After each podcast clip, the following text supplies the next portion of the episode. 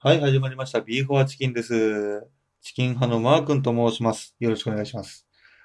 えっとですね、現在の時刻、12月25日月曜日、9時18分15秒、16秒、17秒。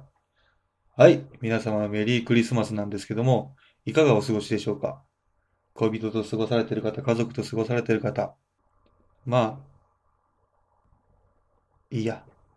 はい、それでですね、えっと、今回なんですけども、ジングル一挙公開後編になります。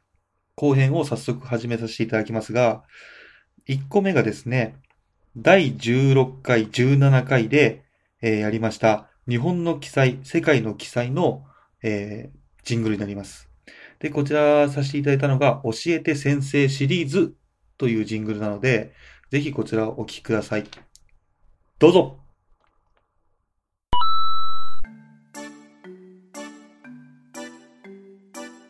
教えて、ふう先生先生、お祭りの広場にある建物って何なんですか？ああ、あれは祭り櫓って言うんだ。へえ。盆踊りでは祭り櫓の周りをぐるぐる踊りながら、ご先祖様が帰ってくるのを歓迎するんだ。へえ。今年の盆踊りでは、先生が祭り櫓で太鼓を叩くから、みんな見に来てくれよええ。来てくれよビーフはチキン。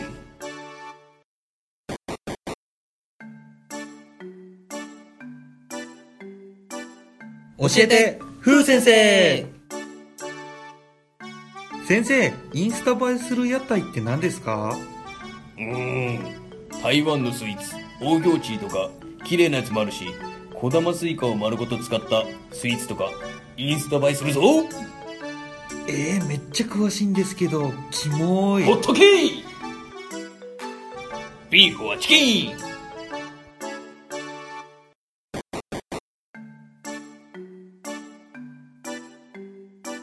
教えて、ふう先生。先生、昔のお祭りの屋台ってどんなのがあったの？うーん。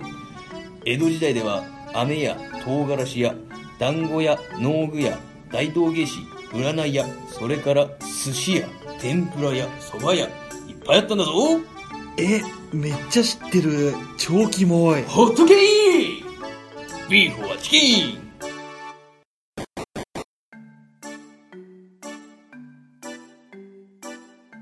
教えて、ふう先生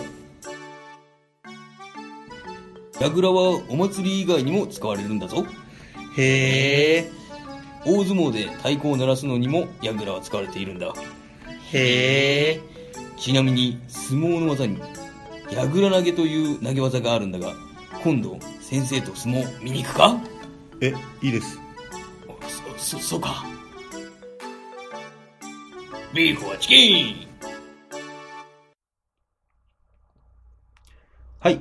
えー今聞いていただいたのが、えー教えてふう先生の方ですね。こちら、ふうくんの回でやった日本の記載の方で使わせていただいたジングルになります。こちら、教えてふう先生ジングルというものなんですが、昔の屋台のうんちく、あとですね、櫓についてのうんちくという形なんですけども、基本的には、えー先生が生徒から質問され、えーうんちくを答えると。プレゼンに盛り込めなかった雑学をジングルの方で紹介しちゃおうぜという形で作らせていただきました。で、こちらイメージなんですけども、僕的に作ったのが、あの、昔ファンタで〇〇先生っていうのがあったんですけども、あの CM が好きで、なんかそういう形で作りたいなと思って作らせていただきました。次がですね、えー世界の記載の方でやった、教えて先生シリーズの教えてまあ先生という方になりますので、どうぞお聞きください。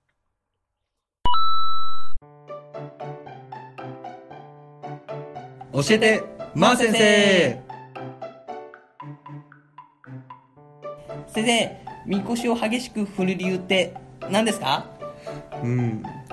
みこしを激しく揺り動かすのは、神の霊を揺り動かして活性化させ、豊作や大量を願うという意味になっているのだ。お前もみこしを担がないかいや暑苦しいのは嫌です。ビーフはチキン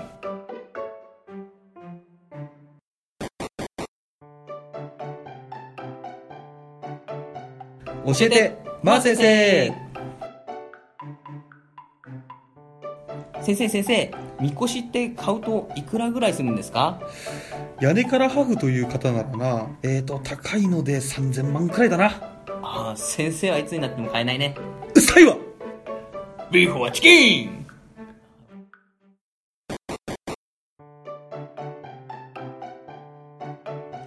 教えて、ふう先生、ばあ先生。ふう先生、ふう先生。ほい、何ですか？屋根からハフ型のみこし買ったって本当ですか？まあ、ローンですけどね。うわ、めっちゃ羨ましいっす。担ぎ心地とか最高なんでしょうね。まあ、いいですよ。うわ、欲しいけど手出せないんですよ。それなら、屋根の上方とか、値段もリーズナブルだし、担ぎやすいよ。行きつけの神社があるから、今度一緒に行きますか？マジっすか？お願いします。ビーフはチキン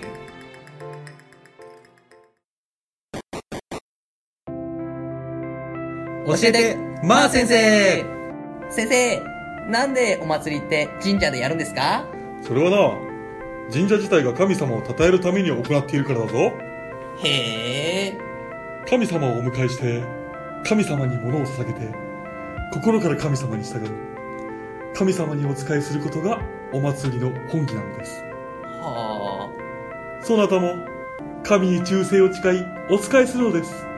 それが唯一の救いなのです。あ。マジでキモい。この届き物に天罰を下れ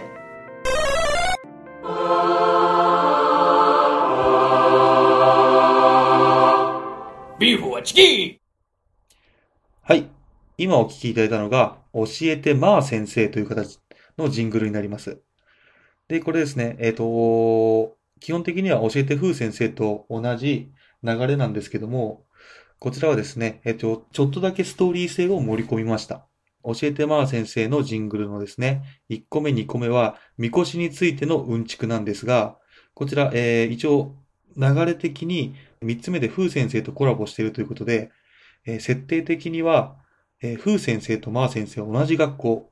で、三つ目で、職員室で話しているという形なんですね。で、こちらはなんですけども、一応、みこし、祭りのうんちくという形で、その世界観に合わせるために、えー二人の会話がですね、まるで車を買った時の先生同士の会話をイメージして作ったんです。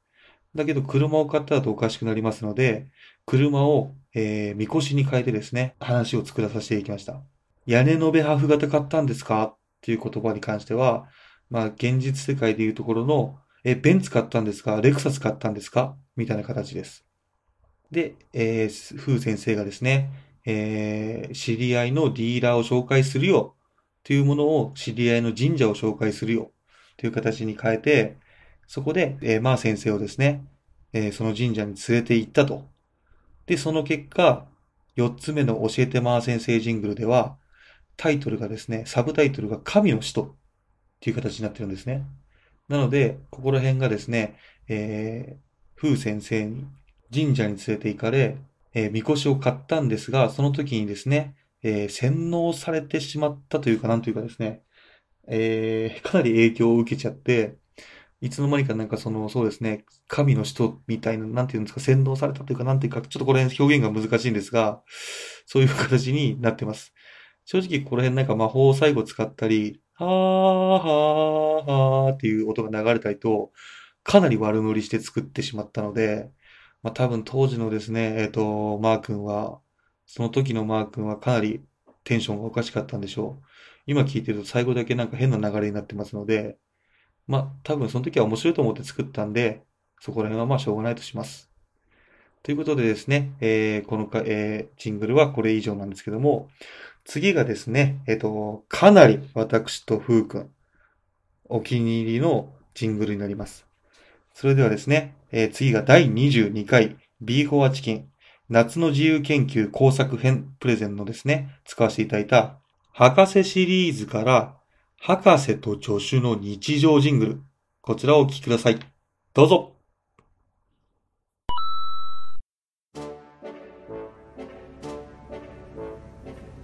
時女子なんて言ったの？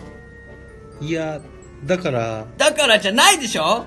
研究手伝ってくれるのは嬉しいよ。でもさ、フラスコ終わったの助手でしょ？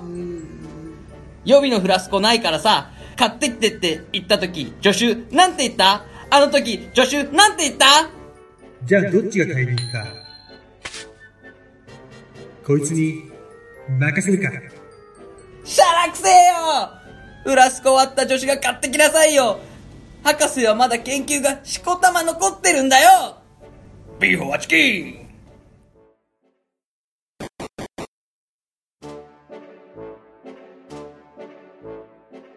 まあいいよ。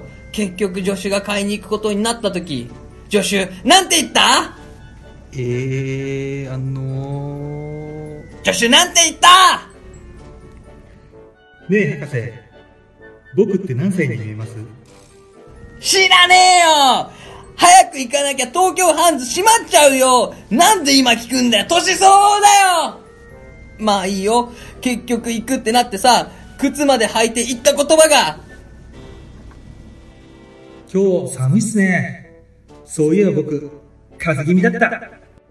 泣いて馬食を切れよどこまで粘るつもりなんだよしかも今日寒くねえよまあそれはいいよ。結局買ってきたのが、買ってきました。原稿用紙。どういうことだよビーフはチキン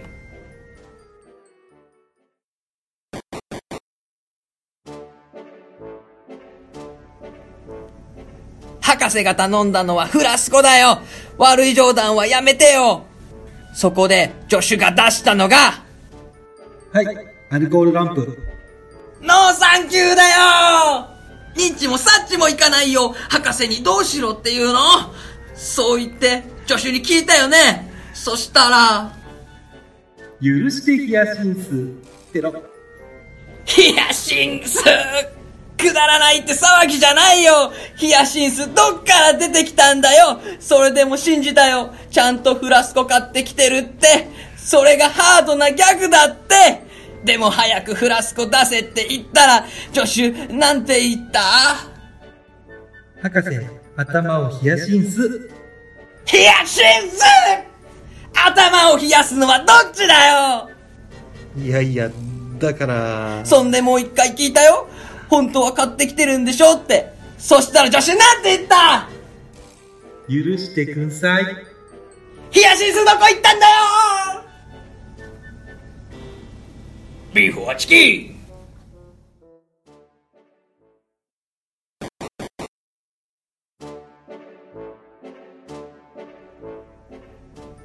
助手じゃ拉致が開かないからバイトに頼んだよ。フラスコ買ってきてって。そしたらいないよ。置き手紙に帰りますって。帰っちゃったよ。音もなく帰っちゃったよ。一声かけてよ。そんでバイトの置き手紙見て助手なんて言ったか覚えてる？神のいたずらか、悪魔の罠か。悪魔の罠だよ！あんたたちが来た時点で悪魔の罠だよ！博士、あ、だから、言い訳なんか聞きたくないよ！このポカホンタス！いやいやいやいや、だから、だからもうピーナッツもないよ！この、うーん、ピーナッツ野郎だから、これ、フラスコ、だからだからって、ま、た、あ、あーああ、ゆ、許して、ヒヤシンス。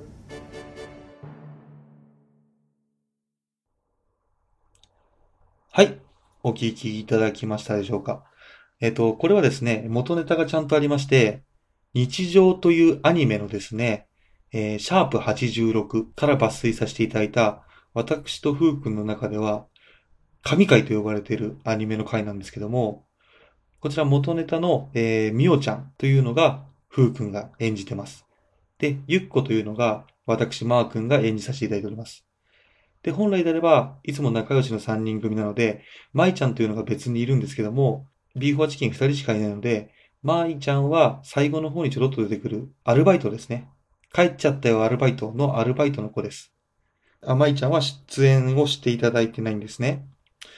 で、これ元々がですね、えー、夏の自由研究プレゼンということだったので、まあ、研究といえば何だってことになり、研究といえば博士だろう。ということになりまして、じゃあこれを博士と助手という形で、えーうまいこと、その原作のアニメをうまく変えて、このプレゼンに合わせるような形に持っていこうということで、台本をちょっと作り変えました。ただこの台本かなり苦労しまして、実際にアニメを見ながらですね、えー文字を書き起こして、さらにそれを博士と助手風に、えー変えました。原作の方では、えーみおちゃんが漫画を作って応募するために、ゆっことまいちゃんが手伝いに来るっていうのを、えー漫画家を目指すみおちゃんを博士のふうくんに変え、手伝いに来た友達のゆっこを助手のマーくんに変えたという形になってます。ただこれですね、えっ、と、多分このジングルで初めてですね、僕が監督として、ふうくんに演技指導初めて入った作品ですね。ふうくん自身も、このアニメ日常が大好きで、前話何週も何週もしてるんで、もうすんなりその演技指導というかこういう形でやってほしいっていうのを実際に見てもらってすぐできました。演技に関しては、えー、ふうくんの、あの勢いもありまして、かなりうまくいったんですが、やっぱ台本作るのがすげえ大変だったっていう記憶があります。まあその回もありまして、私とふうくんの中では、かなりの良作に仕上がったジングルだと思ってます。はい。それではですね、次のですね、えー第23回夏の自由研究、研究編の使わせていただいた博士シリーズ、博士と若者ジングルをお聞きください。どうぞわしの名は牛の牛三郎。難病と言われているチキンシンドローム症候群の新薬を研究している博士じゃ。必ず病気で苦しむ人々を救うのじゃ。うーん、あと少しのところまで来ているはずなんじゃが、何か足りんのかわからんわい。次の研究発表会までに何としても間に合わせんといかんのじゃが、どうしたものか。そういえば、新しい助手が来ると言っとったが、まだ来んの。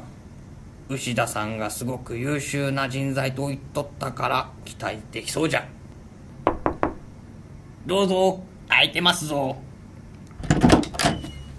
チュワッス女子のバイトしたらめっちゃ金くれるって言われたんで、便利いけど来ちゃいました。マー君っす。え、君が助手ウェーイ。 Beef or chicken じゃ。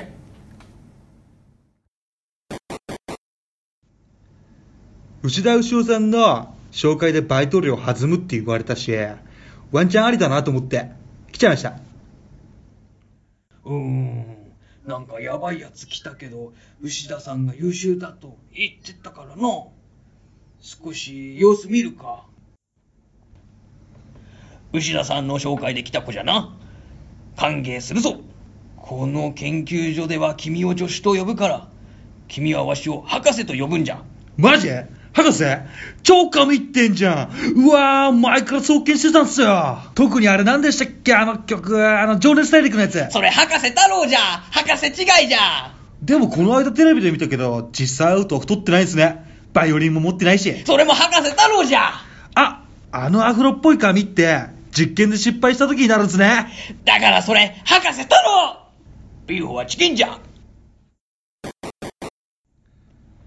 もういいわい。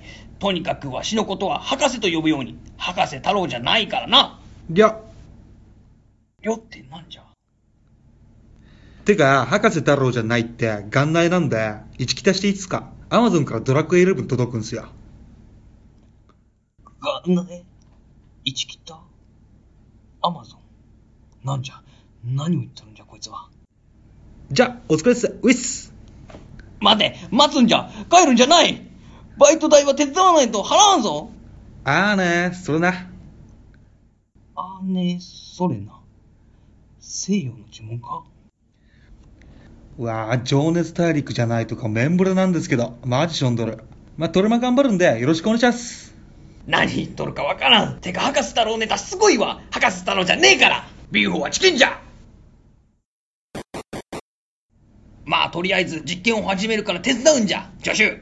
ウィッスとにかくわしには時間がないんじゃ。テキパキ働くんじゃぞ。え、マジっすか？どっか悪いんすか？そういう意味の時間がないんじゃないから。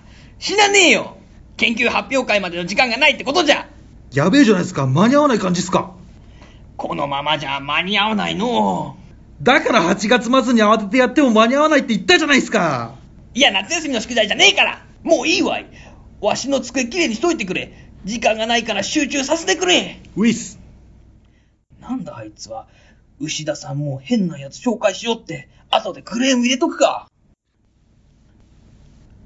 博士カマチョカマチョ机の上きれいにしたっす。ん？どれどれ？お綺麗じゃないか。んんんんん。机の上にあった発表論文はどこに置いたんじゃ？机きれいにしろって言われたんでシュレッダーしときました。えー、なんてことしてくれたんじゃ？発表会はもうすぐなんじゃぞ？ええ。博士代わりにこれ使ってくださいっす。カブトムシの成長日記。いや、それ、夏休みの自由研究じゃねえかビーフはチキンじゃはい、えー、今お聞きいただいたのがですね、えー、博士と若者ジングルというものであります。こちらですね、もともとがですね、えー、私、えー、高俊のですね、コントが好きで、よく高俊のコントを見ていたんですけども、その中で好きだったコントの中から、設定をですね、あの、拝借させていただいて、そこに、えっ、と、オリジナルで肉を付け加えていったという形になっています。ただそのですね、博士と助手、若者か。博士と若者の若者を、なぜああいう形にしたかというと、ん多分その時ネットかなんかで見た、あなたはこれがわからなかったらもう若者ではないおじさんだよみたいなサイトで、今時の若者の言葉が出てきて、実際、えー僕が見たんですけども、わかるものが一つ二つ、もしくはなかったかなっていう形で、これをちょっとじゃあ盛り込んでみよう。実際に博士っていうと結構おじいちゃんなイメージなので、それと、えー、もう今時の若者、何言ってるかわからない、若者言葉を使う若者を、あの、うまく引っ掛けたらすげえ面白いんじゃないかなと思って作らさせていただきました。次が最後になりますね。次の最後の作品、ジングルがですね、子供の遊び、雪合戦ジングルというものになります。お聴きください。どうぞ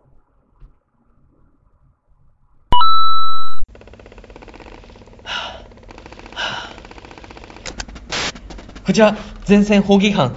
司令部、応答せよ、司令部。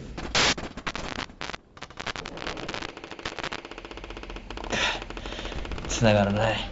畜生、どうするこのままじゃ。フー君無事だったか？おお、マー君も無事だったか？でもなんで前線？へああ遊撃班は俺以外全滅した。え？ぜ全滅だと？何があったんだ？わからん。森林を迂回してチキン軍を背後から奇襲かけようとしたんだが逆に背後から奇襲されてしまったんだ。奇襲だと？あ相手の数は？奇襲され混乱してる中命からがら逃げ出すことしかできなかった。だからわからない。そうか。でも、森林の抜け道はビーフ軍しか知らないはずだろ。情報が漏れたとしか思えねえな。そういえば、司令部と繋がらないんだ。マー君、何かわからないか？司令部は敵ビューターに奇襲された。司令部が奇襲だと？逃げてる時に司令部と1回だけ繋がったんだが遊撃班の現状を報告してる時に奇襲されたらしくそれから俺も繋がらなくなったもしかしたら、司令部は落ちたかもしれないな。は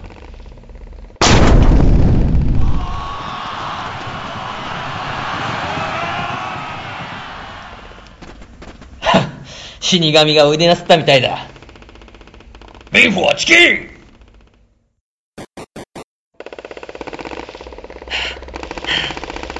ダメだ敵の数が多すぎるこれじゃ処理しようがない。まるでおばあちゃんが焼いてくれるミートパイみたいなもんだな。この状況でジョークがいるなんて緊張感が足りねえぞ。まあ、大したもんだよ、マー君は。確かにな。ジェニファーにも緊張感が足りないって怒られたな。あ、そういえば、ジェニファーはどうだ？付き合えたのか？恥ずかしながらまだ告白すらできてねまだ告白してないのか。ああ。ジェニファーも俺も雪見大福が大好きだからこの間二人で分けっこして食べてる時にチャンスだと思って行こうとしたんだが勇気が出なかった。よおいおいそこは勇気出せよ。あっちも待ってるはずだぜ。ああ。だから俺この戦いが終わったらジェニファーに告白するんだ。だから必ず生きて帰ろうぜ。あそうだ。なあの声は？あれは支援班のスティーブ。まさか。クソ！待てマー君。後方の支援班が襲撃されてるってことならここは囲まれてるってことだ。迂闊に動くと危険だぞ。じゃあスティーブは見捨てるのか？俺たちの仲間だぞ。入った当時から苦楽を共にした大切な仲間だ。ああそうだな。ここ前線も崩壊寸前だ。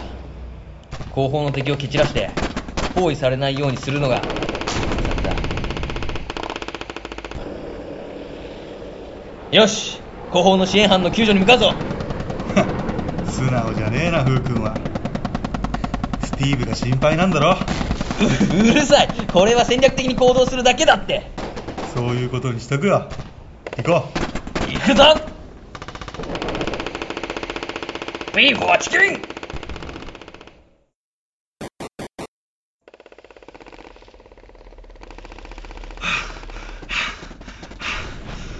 こっちの方だったよな。ああこっちのはずだ。支援班は B ポイントで待機していたからこっちで合ってると思う。おいフー君。あっちの方向が寂し騒がしいぞ。ああ近いな少し待ってくれ。弾を補充する。分かった。ん？フー君危ない！マー君！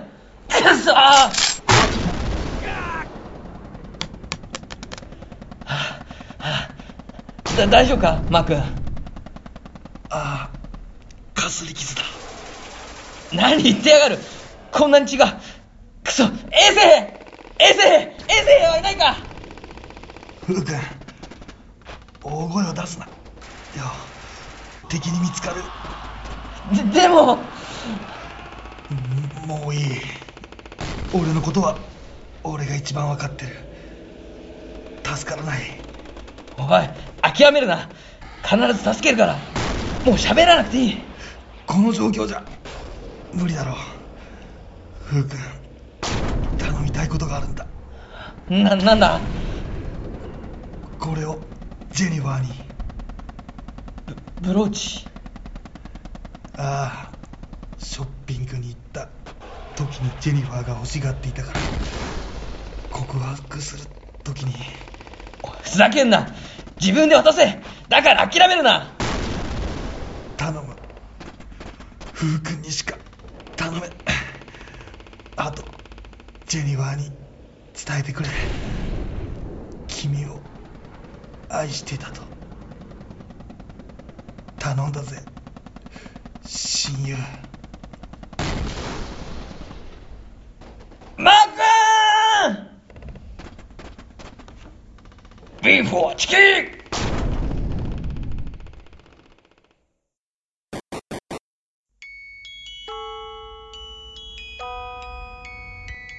第3期ジャブジャブ公園争奪雪合戦はビーフ軍の勝利に終わった。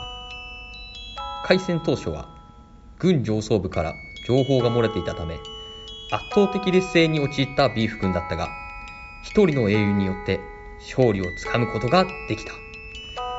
上層部は情報漏洩の不祥事を隠蔽するために校内放送メディアを使い母校のために命を懸けた英雄として大々的に風君を成人化させる情報操作を行った。全校生徒は風君を母校のため全生徒のために命を懸けて勝利へ導いた。英雄としてもてはやした。歴史が光を当てるのは常に表の部分。彼が命を懸けて戦った理由は母校のためでも全生徒のためでもなく親友を殺された復讐と死ぬ間際に約束したことを果たすために戦っただけだったのに。死者137名。負傷者653名。行方不明者。56名。過去に類を見ない学校同士の雪合戦に。校長同士のトップ会談が組まれ、二度とこのような悲惨な戦争を起こさないと、平和条約が結ばれた。世間では悲惨な戦争も少しずつ過去になっていく中、未だ過去に取り残された人たちがいる。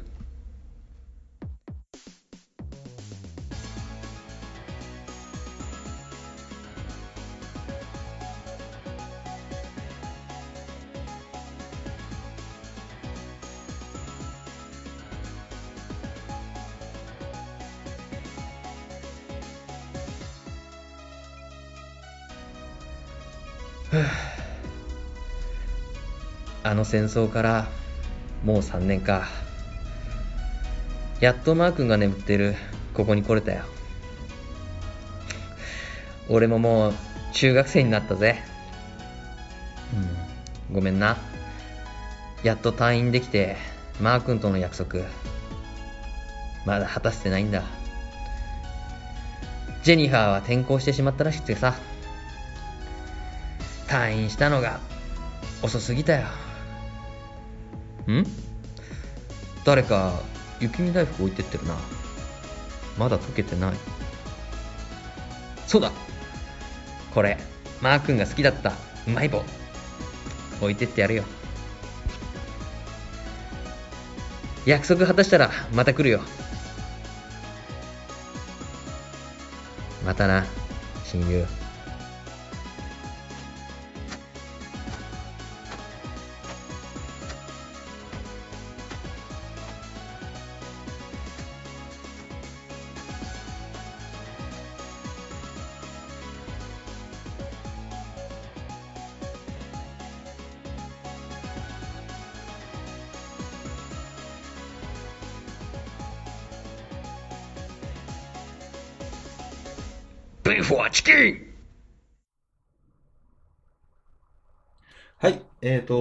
と、お聞きいただいたのが、えー子供の遊び、雪合戦ジングルでしたね。こちらですね、えー子供の遊びを行々しくというテーマで自分の中で作りました。で、最初の方はですね、まるで戦争映画のような形で、えー戦争でやってるんですけども、まあ、えー一部の方で、ふうくんとマーくんが愛、二個目で、まあ、わかりやすいベタな苦戦ですよね。えーあの子が好きなんだ。あの子に告白するんだ。もしくはあの子と結婚するんだ。って言ったやつはまあ大体映画で死にますから、えーマー君が死ぬことはほぼここで分かったと思います。で、三つ目でふ、えーマー君が死ぬという形で、ここまでは完全戦争映画のかのように、えー思えるように作ったんで、最後の四つ目で落とすために、えー聞いていただいた方は、えー思ったかなどうかな雪合戦だったんかいっていうツッコミが欲しかったので、雪合戦だってわかるように、えー前半部分をかなり行々しくしましたね。で、えーこちらですね、ある方から質問があったんで、えー墓に備えてあった雪見大福は誰かが持ってきたんですかとか、何ですかあれはという形で質問されたんで、あれは、え2個目で話したジェニファーとマー君は雪見大福が大好きで分け合ったっていう会話をしてるんですね。で、これが、えー実際にジェニファーが来ていたという証拠になっております。なので、ジェニファーはですね、えー月に何回か、年に何回か、ちょっとわかりませんが、えーそこら辺はちょっと深く考えてなかったんですけども、実際にフー君が来た時に、まだ冷たい雪見大福。これはついさっきまで、マー君の墓にジェニファーが来ていたという、本当にわかりづらく隠した薄い伏線だったんですね。まあ、正直ですね、僕これ、ちょっとシリーズ化しようと思って、かくれんぼをですね、めちゃめちゃ怖いホラー風にしようかなとか、もしくはその、ベーゴマ、泥系、等々ですね、えっと、かなり行々しくやろうかなと思ってシリーズ化させるための第1弾でした。という形でですね、えっと、まあ、感動できる作品になれてたらよかったなと思っております。まあ、そろそろですね、えー夜も更けてきましたので、そろそろ寝ます。今日が月曜なんで、明日、明後日。明後日にはこれを完成させて配信しようと思っております。ジングル一挙公開、後編でした。で、最後の金曜日がですね、リーフクエストというものを、えー作っていたので、それのですね、最後の5部作。これはですね、ちょっと発表できなかったので、秋の5番勝負中に。最後完成させて発表できればなと思っております。はい、こちらで以上で終わります。お疲れ様でした。